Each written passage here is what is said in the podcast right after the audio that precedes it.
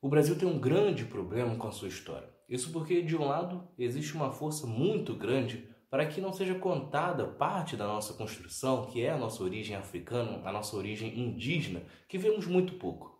Por outro lado, existe uma forçada de barra gigantesca para tornar alguns personagens heróis. É o caso, por exemplo, dos bandeirantes.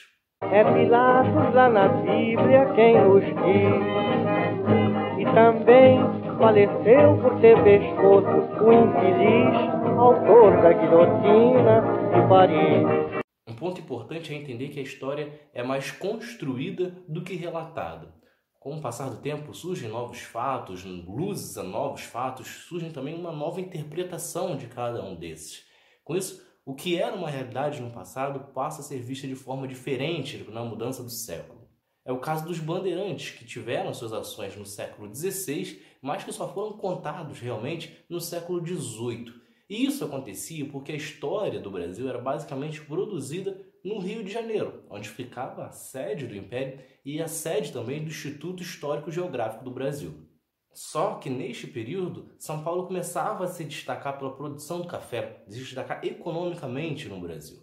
Com isso, eles viram a necessidade de ter uma sua própria história, que a história não fosse contada apenas no Rio de Janeiro, e então trouxeram à tona a história dos bandeirantes como grandes desbravadores e responsáveis pela expansão territorial do Brasil.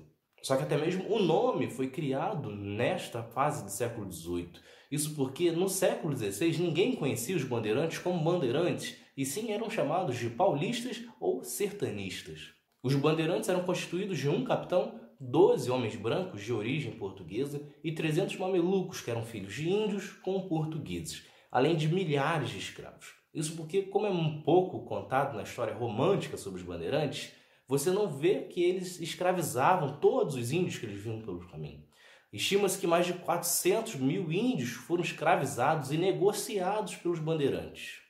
Todos esses grupos partiam de São Paulo, porque era a região com mais estradas indígenas e para todos os cantos do Brasil e até mesmo outras regiões da América do Sul. Muitas das rodovias que vemos hoje, como Via Dutra, Anchieta, Anhanguera, Fernão Dias e tantas outras, eram estradas indígenas construídas, preparadas pelos índios muitos séculos antes.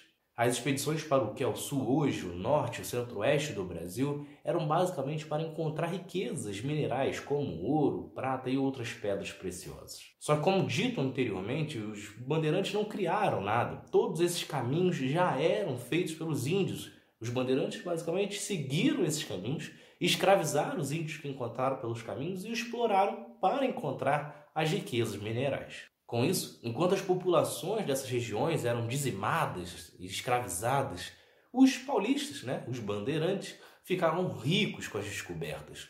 Isso transformou fez com que eles fossem chamados de os piratas da terra ou os piratas do sertão. E foram exatamente os descendentes desses bandeirantes que ganharam fortunas explorando os índios, que mais tarde iriam virar grandes cafeicultores e iriam resolver contar a história dos bandeirantes, e contar a história dos paulistas como grandes trabalhadores e responsáveis pelo progresso. Isso ignorando, obviamente, o que eles fizeram com as populações e com as terras das outras regiões. Então é isso. Se vocês gostaram, continue assistindo, se inscrevam, curtam e tem mais outro lado da história por aí. Valeu!